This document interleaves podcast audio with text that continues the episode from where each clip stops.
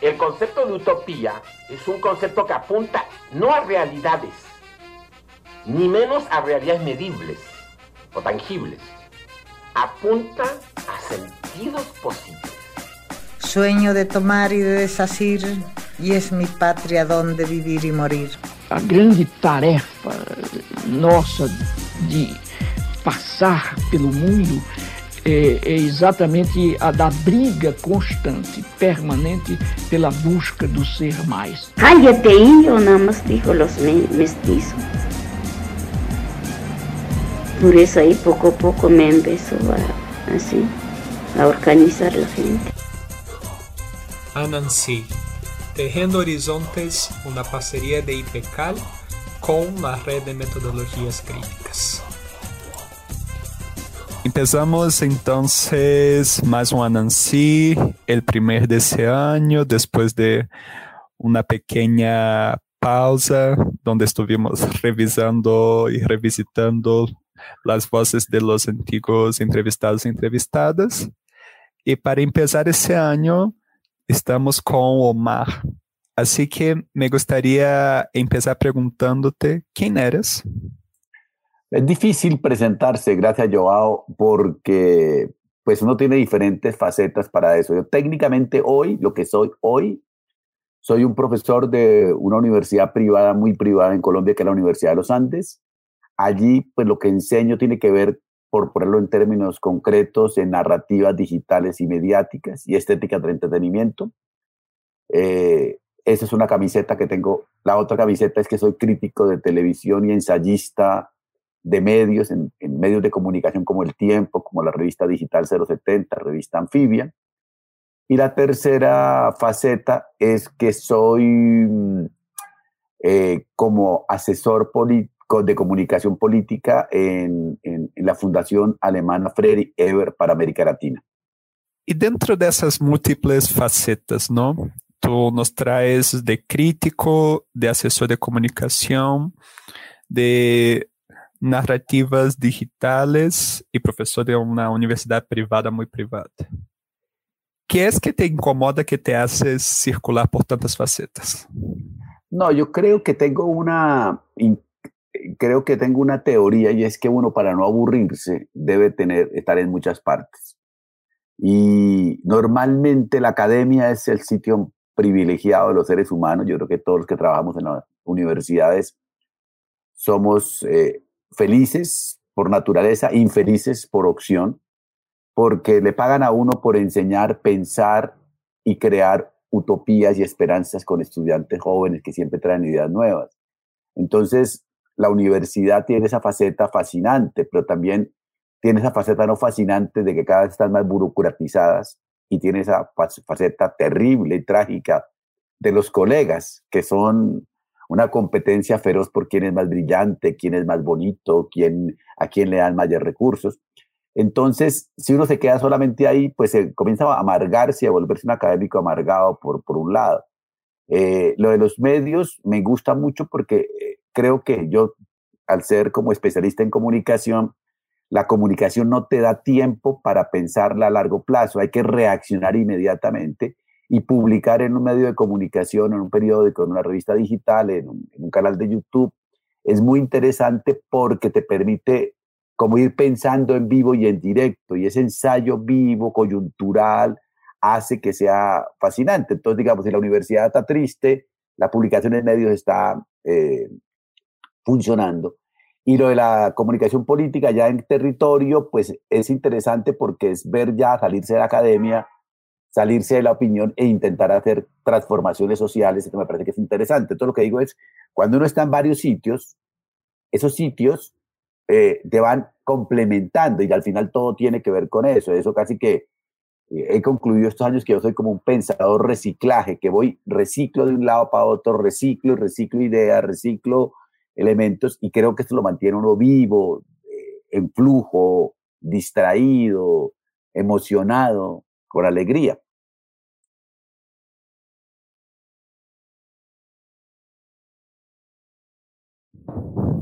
Traz duas questões interessantes desse pensador reciclaje, não? A primeira, sou una discrepância, é uma discrepância de tempos, não? Um lugar onde eu não pode ser feliz por natureza, pero infeliz por opção, e que há um tempo um pouco mais largo que é a academia. E um lugar onde há que pensar sem vivo e que isso acorta um pouquinho a visão e um, um processo onde a transformação move e, e vai animando a vida. Como concibes desde essas três facetas o tempo do pensamento e o lugar da felicidade para o pensamento? O de la alegría, ¿no? Pues yo creo que hoy en día tenemos, yo tengo como una teoría y es que habitamos un pensamiento culture, o sea, pensamiento de lo cool. O sea, que la cancha en la que jugamos, la manera de pensar y hacer política hoy eh, son es la culture. Antiguamente era la cultura donde jugábamos el partido. Jugar el partido de la cultura implicaba ese, eso que pasa en las universidades, que es el pensar lento, crítico, eh, de complejo, de profundidad, buscando la originalidad y la reflexión crítica. Y en la culture se juega de otra forma, en la culture se juega más en pensar en flujo, en conexiones, en alegrías, en, en, en, encontrar, navegar por las ideas y en intentar volverse viral y tendencia en, en, mundos digitales. Entonces yo creo que lo que, tiene, lo que hay es maneras distintas de pensar. Yo creo que uno requiere como esas dos velocidades. La velocidad de la lentitud, porque las ideas requieren lentitud, contemplación, aburrimiento. Y, las, y, la, velocidad de lo digital y de atravesar eh, el mundo de manera rápida. Son son dos felicidades distintas. El problema es que nos estamos quedando con muy poco tiempo para la felicidad de la lentitud, para la felicidad del aburrimiento, para la felicidad de la contemplación, porque eh, el capitalismo nos metió en una cosa que es como en un como en un huracán de velocidades. Es como que en el capitalismo el tiempo, dicen, ¿se acuerda que decían que el tiempo es oro? Ya hoy no es ni oro. Hoy el tiempo es lo que se habita. Entonces, casi que nos quedamos sin tiempo. El tiempo, el espacio como que no importa, el espacio puede ser digital, podemos vivir en cinco países, pero uno lo que hace es durar espacios. Duramos un espacio en Colombia, un espacio en España, un espacio en México, duramos espacios y habitamos tiempos. El problema ahí es cómo bajarse de esa eh, escalofrío capitalista que nos obliga a denegar el tiempo lento. Y yo sí creo que eso es uno de los males de nuestra época, que, ya, yo como estoy más viejito ya estoy descubriendo, como siempre, porque vengo a la vieja cultura, que la felicidad está en pensar lento, que la, la, la, la velocidad frenética del capitalismo pues es como una gran party, una gran fiesta que vivimos momentáneamente, pero que uno siempre anda con resaca, con guayago, con ratón, como se llame en todos los países, y entonces creo que el problema es que habitamos tantas velocidades como que queremos vivir frenéticamente y al final del día estamos cansados. Entonces yo creo que la hay una felicidad en lo lento y una felicidad en lo rápido. Tú traes la, el lugar de la comunicación, en particular la comunicación digital, como inherentemente rápido. Así que mi pregunta que surge desde ahí es, ¿solamente dentro de la academia se puede pensar lento? O tener un tiempo lento? No, yo creo que, y un complementico para el anterior, eh, eh, eh, en una investigación que hicieron de el uso de redes digitales en el mundo mundial, se preguntó para qué se usan las redes digitales, cuáles son los usos prioritarios, y una de las conclusiones que fue más obvias, pero bonitas, es que las redes digitales, el principal uso es para pasar el tiempo, ¿ve? Entonces es interesante, entramos a redes digitales a perder el tiempo, a pasar el tiempo, a ocupar el tiempo. Y lo otro, la academia no, yo creo que la academia cada vez es un lugar de menos pensamiento porque las burocracias, los rankings, los papers, las eh, normas APA, eh, la pelea con los colegas porque no hay puestos para ascender en el escalafón docente. Creo que la, la, universidad acá está abriendo también un, un sitio frenético de, de estrés y ahí no así no se puede pensar tampoco, tanto que la academia cada vez publica papers y más paper y ninguno tiene significado ni impacto en la vida cotidiana. Yo creo que no, yo creo que se, hoy se está pensando lentamente en otra parte. Por ejemplo, en América Latina se piensa lentamente desde los territorios. Ah, por ejemplo, cuando tú vas al territorio indígena, al territorio afro, a la, selva, es realmente la lentitud te habita. Los indígenas le dicen a uno, deja tu tiempo, aquí se vivió todo el tiempo, el tiempo propicio, el tiempo propicio para pensar, para caminar, para tejer, para comer. Entonces yo creo que los territorios hoy, y no los territorios en el sentido de turismo, no es que me voy de paseo a Cartagena, a una playa, ese tiempo lento para pensar, no. El territorio cultural, el territorio popular te obliga a pensar, porque todo el tiempo te está retando. A ver, saque tu teoría e interpreta respecto a nuestra vida cotidiana y uno queda totalmente perdido frente a eso. Entonces me parece a mí que el territorio sí marca y marca distinto ese elemento. La, la segunda forma, hay que evitar eh, tiempos lentes para pensar hoy en las nuevas éticas políticas. O sea, cuando hablo de nuevas éticas políticas, por ejemplo, el feminismo, los feminismos. Todo el mundo hoy habla de que el gran actor político social es el feminismo, pero el feminismo lleva 100 años, 120 años agarrando, haciendo pequeños cambios y transformación de la, mirada, tanto que hoy proponen todas las éticas del cuidado como un, un, principio. Las éticas del cuidado es pensar lento. Uno no cuida en cámara rápida, uno no cuida frenéticamente. Entonces creo que los feminismos, el medio ambiente, pues creo que también nos está dando una prueba de que el medio ambiente nos obligó en la pandemia a pensarnos en tiempo lento, en el tiempo lento de una planta creciendo, volviéndose bella, este tipo de cosas, en el territorio hablando, creo que también funciona como ese tipo de, de, de, de mirada. Y así todas las éticas, por ejemplo, las éticas de lo público. Lo público te obliga a pensar lentamente porque en lo público tienes que consensuar con otros. O sea, no hay forma de, estar en lo público sin compartir el espacio con otros, con otros cuerpos, con otras, eh, otros elementos. Y, creo que eso es interesante. también otro, otro, tiempo lento para pensar es el tiempo de la narrativa, del relato. Eh, diría casi que contradictoriamente el tiempo del baile a lo latinoamericano y es el baile que necesita el otro para poder existir. O sea, tú no puedes bailar sin un otro. Y eso me parece que es interesante. En cambio, el tiempo rápido es el del yopitalismo, el del yo. Yo, yo, yo, yo, yo, yo, yo, yo, yo, yo, yo. Y entonces mi perfil en Facebook, mi perfil en esto, mi perfil en esto, mi perfil en esto, yo, yo, yo, yo, yo. Y entonces todo el tiempo está una obsesión con el yo, que es el yopitalismo, consumiendo yo. Y creo que ahí sí es imposible pensar cuando uno no se descentra de sí mismo. En esa clave de las nuevas éticas políticas y un territorio cultural y popular, como ejes de um tempo lento, não? Para sair de um capitalismo. Que claves de, estar circulando vês como, una, vês como claves para comunicar e pensar desde um tempo lento? La primera clave que nos impone lo popular y el territorio es una ética de la escucha. Dificilísima de nosotros. O sea, el, lo que más decimos teóricamente en, en Occidente es que hay que escuchar, pero no escuchamos nada. Hay filósofos de la escucha que no escuchan. Hay conferencistas que llegan a una conferencia y dicen, yo vine a aprender y a escuchar, pero el tipo habla todo el tiempo y nunca, nunca escucha a nadie. El profesor dice, me encanta esta clase porque vengo a escuchar y habla todo el tiempo. Te visita un amigo y dice, vine a escucharte y no te deja hablar. O sea, de alguna forma el territorio popular te obliga, te impone la escucha, y creo que eso es clave. La segunda, el tiempo lento que ya hablamos. La tercera es que es un, es un conocimiento, un pensar, un estar en la vida que se basa en la experiencia. O sea, no es tanto conceptual, no es como Kant dijo que la belleza es, sino la belleza se habita en la vida cotidiana como se, como se hace, en la experiencia de hacer eso.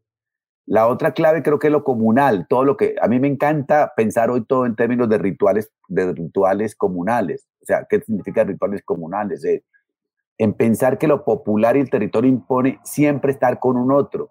Hay el ritual de la comida, el ritual del baile, el, ritual de la fiesta, el ritual de la ceremonia espiritual, el ritual. Entrar en ritual creo que es clave, porque los rituales de yopitalismo son otros, entrar en la red, mirar mi perfil, irme a, a una fiesta frenética y gritar y bailar desesperado como en un ritual ancestral espiritual. Pero si los indígenas lo hacen, nos parece que es precario, pero si lo hace uno en un rey, me parece que es maravilloso. Entonces yo creo que la clave está por esas cosas de, de, la escucha, la experiencia, el ritual, la lentitud. Y, y yo diría que la, la, otra es la capacidad uno de hacer un, una cosa que, pues eh, para usted yo hago es maravilloso, que es ese, ese, esa cosa freiriana de, de Pablo Freire, que él hablaba del diálogo como un ponerse en el lugar del otro para construir una conciencia crítica del lugar de uno en el mundo. Pero yo hoy digo que es de un diálogo intercultural, o sea, que siempre tenemos que habitar un diálogo entre culturas, o sea, que no hay un diálogo eh, entre uno que sabe y otro que no sabe, o entre dos iguales, sino es intercultural. Cuando uno va de los indígenas, hay diálogo intercultural. Ellos son una cultura, yo soy otra. Cuando voy de las mujeres, es otra cultura, yo soy otra cultura, soy macho cuando voy a, a, lo afro, cuando vamos a las diversidades sexuales, pero también cuando vamos a los jóvenes. Por ejemplo, yo creo, considero hoy que, por ejemplo, el aula de clase, la universidad debería hacer más diálogo intercultural, porque los estudiantes tienen una cultura que dialoga con mi cultura. Mi cultura yo la llamo, pues tú ya lo sabes, que yo digo que a mi cultura es jurásica. Entonces, al ser jurásico, pues no quiere decir que no sirva, sirve, pero porque yo puedo enseñarle a pensar críticamente, a pensar en, largo aliento, historizar las ideas, puedo enseñar a, pensar en, grandes conceptos occidentales de los que soy heredero, pero los jóvenes vienen con otra cultura, una cultura en la que son muy sabios en navegar, muy sabios en lo cool, muy sabios en la fiesta, muy sabios en la creatividad visual, muy sabios en, en, la autonomía del cuerpo, en sus feminismos, en sus sexualidades. Y me parece que eso establece, eh, yo cuando debería dar clase o estar en la universidad o en cualquier parte, debería hacer un diálogo intercultural con estos chicos, que ellos me enseñen algo de sus culturas para hacerme consciente de mi lugar en este tiempo y que yo les pueda también de alguna forma proponer algo para que ellos tengan conciencia crítica de su lugar en el tiempo. Entonces me parece a mí que, que, que, que la clave ahí también es el diálogo intercultural. Me llama de sobremanera eh, esse último ponto que traz, porque se vem falando muito de diálogo intergeneracional e tu estás dando uma volta a la questão dizendo que não é simplesmente um diálogo entre generações, pero entre culturas, que há um marco que cria essa diferença, não? Pero dentro de isso, uma cuestión que, que me hace reflexionar, ¿no? Es que parte de ese tiempo acelerado también es una, una pérdida de memoria por, por, por la exigencia del nuevo. Entonces, ¿cómo pensar ese encuentro entre lo que tú dices de la cultura jurásica y la cultura cool cuando hay una demanda del nuevo donde muchas veces el propio cool ya no es tan cool así al día siguiente, ¿no?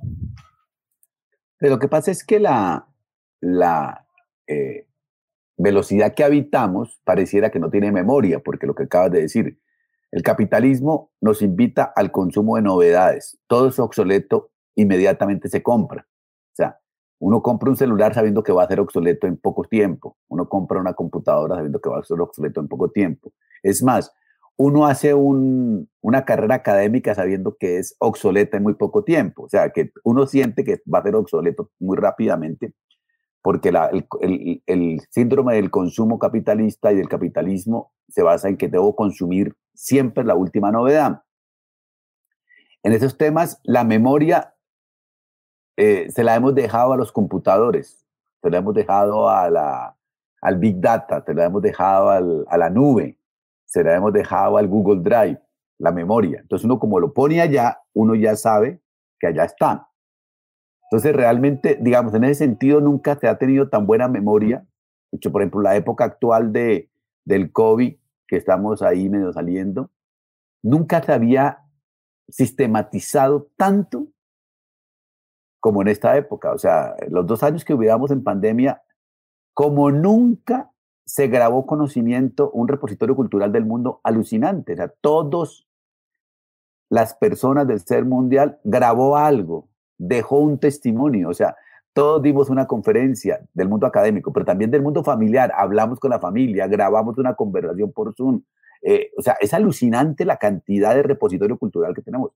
Ahora lo que habría que pensar en eso es que hay que comenzar a trabajar nuevas arqueologías de esa memoria. Y esas nuevas arqueologías de esa memoria implica pensar de otra manera otras preguntas respecto a eso. Y ahí es donde la academia sí está un poco atrasada porque seguimos haciendo las mismas preguntas del siglo XX, estando en el siglo XXI. Entonces ahí es donde los estudiantes se quejan, porque un estudiante, por ejemplo, queremos enseñarle la historia del feminismo para que sea consciente de la dificultad que tuvieron las mujeres para llegar a este momento de, efervescencia y protagonismo histórico. Y la, y, la chica le dice a uno, pero si yo ya soy feminista, yo ya estoy habitando en mi cuerpo la autonomía, si yo ya estoy luchando por los derechos actuales, pues tampoco me interesa saber esa memoria, porque yo ya estoy actuando el feminismo. entonces, esa chica se va a resistir a recibir esa historia. Entonces toca volver a hacer preguntas que obliguen a pensar en memoria. No es por una necesidad, no es esta cosa que nos hemos inventado, quien no conoce su historia está obligado a repetirla, lugares comunes, o hay que saber la historia para saber de dónde venimos. Todas esas cosas pueden ser ciertas, pero la clave son las que hoy habitamos nuevas preguntas frente a eso. Y esas nuevas preguntas implican preguntarse por otras cosas, por otros elementos, por, otras historias, por otros significados, por otras maneras de compartir, eh, compartir eh, sentidos, como la definición de Clifford Geertz de cultura, que es cuando tenemos un, unos saberes colectivos comunes, públicos, abiertos, pero que lo importante es que sean compartidos públicos y abiertos, esos sentidos colectivos públicos y abiertos. Entonces yo creo que los profesores hoy y los académicos y los pensadores del mundo deberíamos preguntarnos de otro lugar, desde otra parte, y casi que de alguna forma hacer como una academia distinta a la del siglo XX, que, que, que, sigue siendo la, predominante, que es una academia blanca, masculina, eh, occidental y religiosa, porque aunque no creamos en Dios, creemos en el Dios de los libros, en el Dios de los conceptos, en el Dios de la razón. Entonces parece que sí implica como repreguntar la memoria y cómo hacer una memoria que sea útil para evitar ese tiempo, no una memoria para saberla, para hacer un, un saber enciclopédico. Y desde la experiencia, los rituales que habitas, el tiempo lento que cuando lo logras transitar y desde lo que escuchas, ¿Cuáles son las preguntas que han surgido para ti? Esas nuevas preguntas que han surgido para ti. Las preguntas más interesantes vienen de, por ejemplo, la más interesante que tengo hoy, por ejemplo, yo que dicto clases, yo no me, nunca había puesto eso y en los últimos cuatro años todas mis clases tienen por lo menos una sesión, no, no es toda atravesada, pero también, pero una sesión dedicada a los feminismos, otra a lo afro y otra a lo indígena. Por lo menos esas tres me hablan distinto. Y en estas tres partes siempre me cuestionan mi forma de pensar occidental, blanca, machista y religiosa.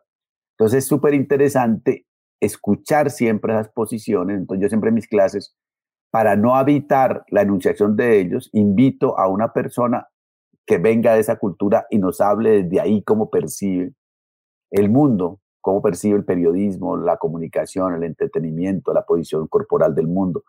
Y es muy interesante porque eso me ha hecho cada vez reflexionar más sobre la diversidad de epistemologías que habitamos, la diversidad de, miradas para eso. Eso como que la es la primera cosa, es traer esas nuevas éticas políticas al aula de clásicas donde yo habito y al conocimiento que es donde yo estoy.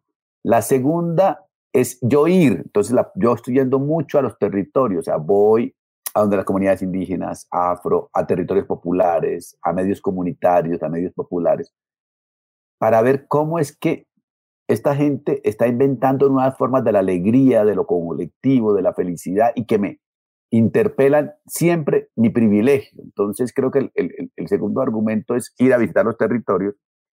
El tercer argumento es como cuestionar siempre mi privilegio de hombre blanco, masculino, ya jurásico, mayor, para hacer ese tipo de cosas. Creo que esas preguntas que nos pone el feminismo, sobre todo, y las nuevas sexualidades, son muy útiles para pensar. Y son muy útiles para pensar porque son preguntas que no nos habíamos hecho. O sea, creo que es más útil pensar desde ahí que pensar desde la academia. Entonces yo creo que ese tipo de cosas, eso. Y la otra cosa que me emociona fascinantemente es los jóvenes y su, su competencia, sus saberes, es que vienen muy inteligentes, o sea, vienen absolutamente brillantes. Sea, es una cosa que me sorprende, o sea, vienen con unas energías y que ojalá fuéramos capaces de aprovechar esas energías, pero que no estamos escuchando. En el caso colombiano, el estallido social colombiano vino con una diversidad de jóvenes, con una diversidad de estéticas, de causas, de fiestas, de manera de tomar la calle, que es una tristeza que se ha borrado hasta los vestigios. la, sociedad colombiana, en, manos de los políticos, como muy buenos representantes, están tratando de borrar todo vestigio arqueológico que dejó el estallido social, o sea, limpiar las calles, pintar las paredes. Eh, en Bogotá, el monumento del, del, estallido social, que era el, monumento de los héroes, lo quitaron, lo destruyeron, de ahora es un potrero. O sea, creo que ese es interesante y, y, el estallido social venía con una cantidad de preguntas, pero nadie responde, ni la academia, ni los medios de comunicación, ni los políticos, ni inclusive que estamos en carrera presidencial, los candidatos. Es, parece que no hubiera existido. Entonces creo que, que eso me emociona y me parece que por ahí podría llegar a, a pasar cosas interesantes. En clave de eso de pasar cosas interesantes, por lo que yo te escucho, llamas un poco el espacio de la del clase como, es, como un espacio de encuentro y replanteamientos, ¿no? Y eso me surge una pregunta que es, tú, trajiste la cuestión del comunal en algún momento y por veces cuando se habla de eso pareciera que existe una comunidad en territorio y que allá reside el comunal solamente. Y quería, y quería preguntarte, ¿ves posibilidades de del salón configurar comunidades y pensamientos comunales? Yo creo que cada vez hay que hacerlo más. Yo creo que cuando lo pones es rural, yo creo que, por ejemplo, en el urbano también hay, en los sectores populares hay mucho más comunitario por una razón elemental, sobrevivencia. O sea, si no, te colaboras con nosotros, te mueres. O sea, lo mucho lo comunal es un acto de, autonomía, solidaridad y encuentro por obligación. Fíjate que los ricos no tienen que tener comunal, lo pagan, pagan el club, pagan los guardaespaldas, pagan los empleados, pagan las fiestas, pagan todo. Lo popular toca, o sea, lo popular es rico en cuerpos y en comunalidad, porque, en rituales comunales, porque es sobrevivencia, es vital para eso. Yo sí creo que, que, la universidad, como forma para yo le falta inventarse nuevas formas de comunidad. O sea que eh, no lo logramos porque, por ejemplo, yo digo todo esto de lo comunal, ¿no? Y pongo mucho trabajo en grupo en mis estudiantes, pero las notas son individuales, ¿ves? Otra vez vuelves al individuo. O sea, el sistema está hecho. Eh, tú que hiciste una maestría en humanidades digitales, se dice que las humanidades digitales solamente se pueden hacer colaborativamente y en colectivo, porque implican siempre estar con un otro porque es una complementariedad de saberes. Pero sin embargo, la tesis de grado se tiene que hacer individualmente. O en teoría estamos re bien, en prácticas no hemos podido comenzar a, hacer eso, que es lo interesante. Por ejemplo, yo, ah, que pues dicto mis clases, les pongo unos talleres que son de grupo y cada semana los cambio y los estudiantes se quejan. Digo, es para que se conozcan entre ustedes. Tienen que ponerse de acuerdo mínimamente qué van a hacer conjuntamente. Y viera, hay gente que dice, profe, yo no, no pude trabajar con nosotros. Dije, es que no es una opción, tiene que trabajar con nosotros. O sea, no, no es que, pero es que ellos no trabajaron. Pues no sé si no trabajaron, tienes que negociar con ellos si trabajaron o no trabajaron.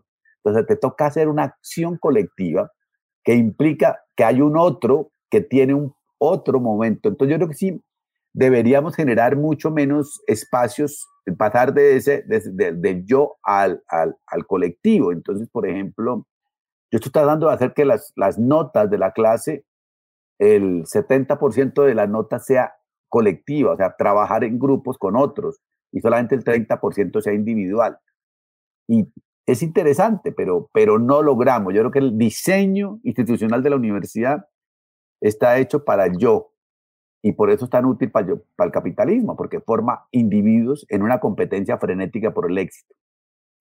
Y en clave de lo que decís, ¿el problema está en el diseño o cuáles son las alternativas que se puede dar ante un diseño desenfrenado de yo?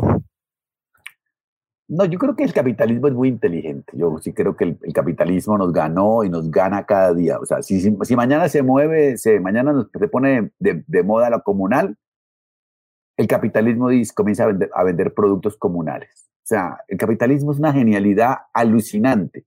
Porque el capitalismo no, no se pregunta, dice, eh, Mujica, eh, su gran propuesta es bajémonos del consumo y el capitalismo crea productos para bajarse del consumo, pero que es consumir también. O sea, el capitalismo todo lo ve en forma de, aquí hay un buen negocio. Y el mayor negocio del capitalismo hoy es graduarnos a todos de contraculturales. Todos nos sentimos contraculturales frente a, a los otros.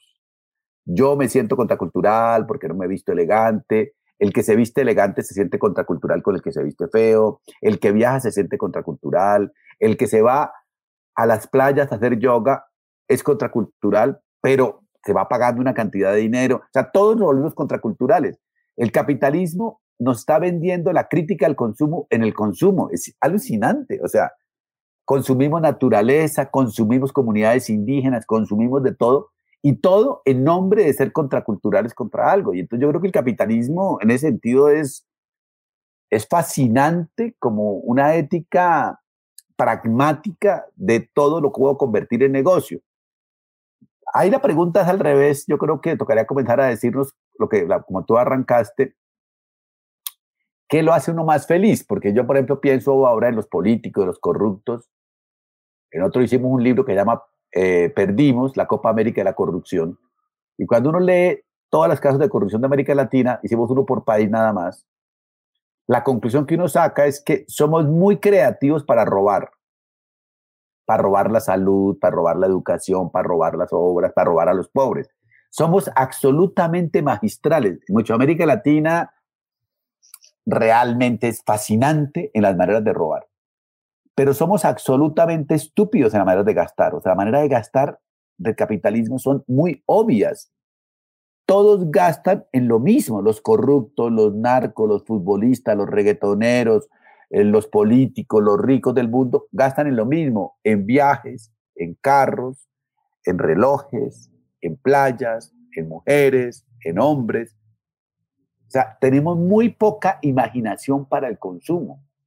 Entonces ahí yo, yo, yo, yo decía que de pronto tendríamos que dar clases de cómo diversificar consumos para corruptos, por ejemplo. Eso sería un, buen curso. O sea, venga, le enseño a gastar distinto. O sea, y de pronto eso, te, eso podemos llegar a mirar eso. Entonces yo creo que sí tenemos que, el otro día pensaba que hay que inventarse un concepto que así como estamos hablando de, de medio ambiente sustentable y sostenible, de, de uno, uno que se llamara consumo culturales sostenibles.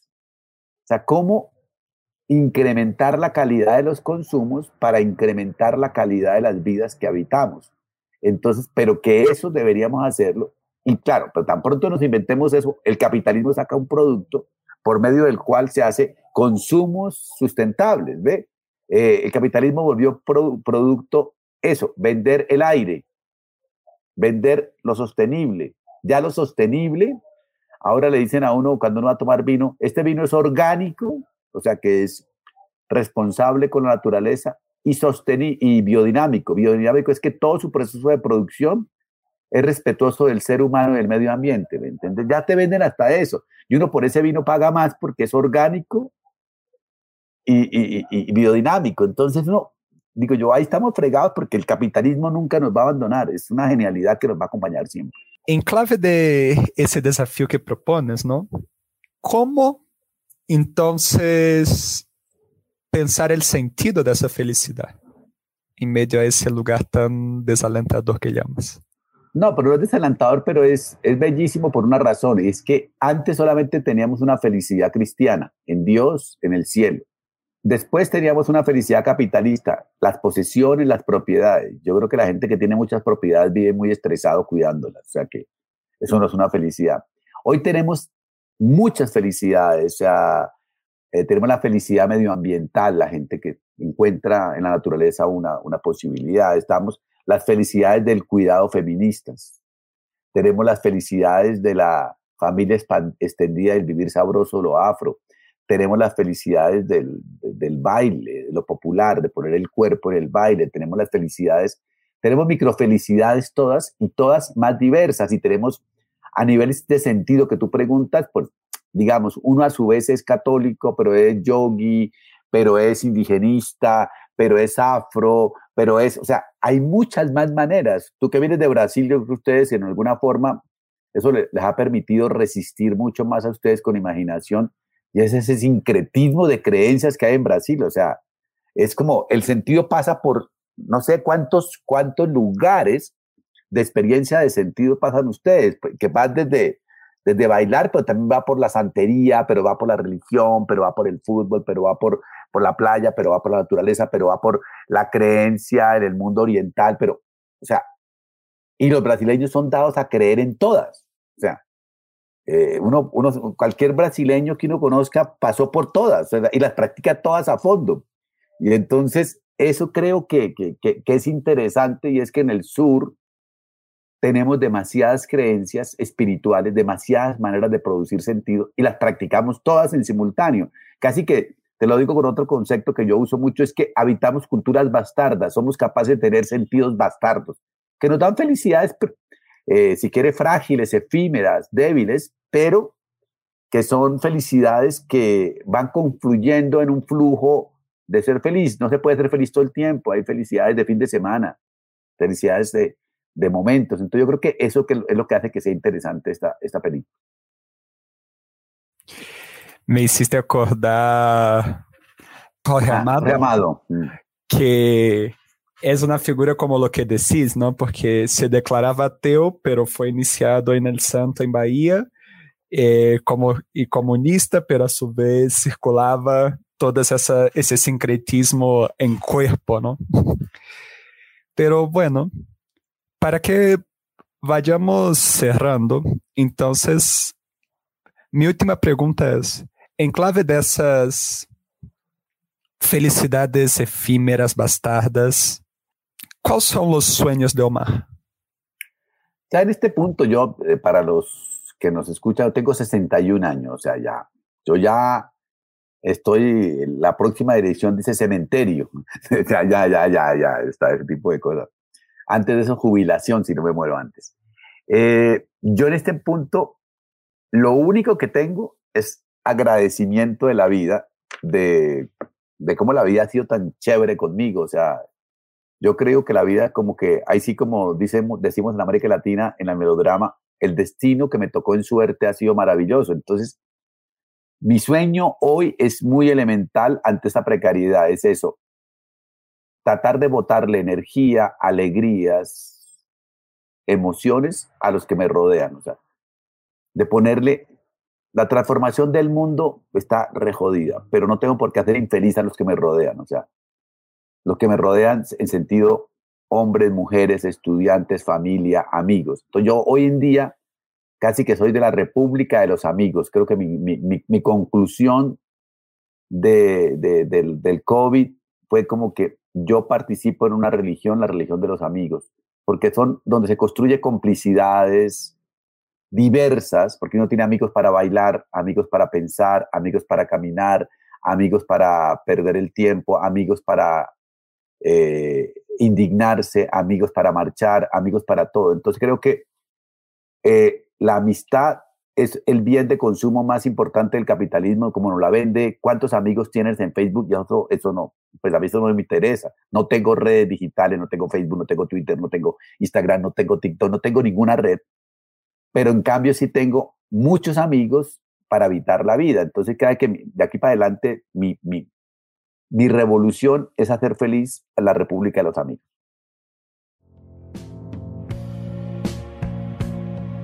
Nancy es un proyecto sembrado desde IPK, Instituto de Pensamento y Cultura en América Latina. Acesse nuestro site www.ipcal.edu.mx o nuestra página de Facebook para conocer un poco más de nuestro proyecto.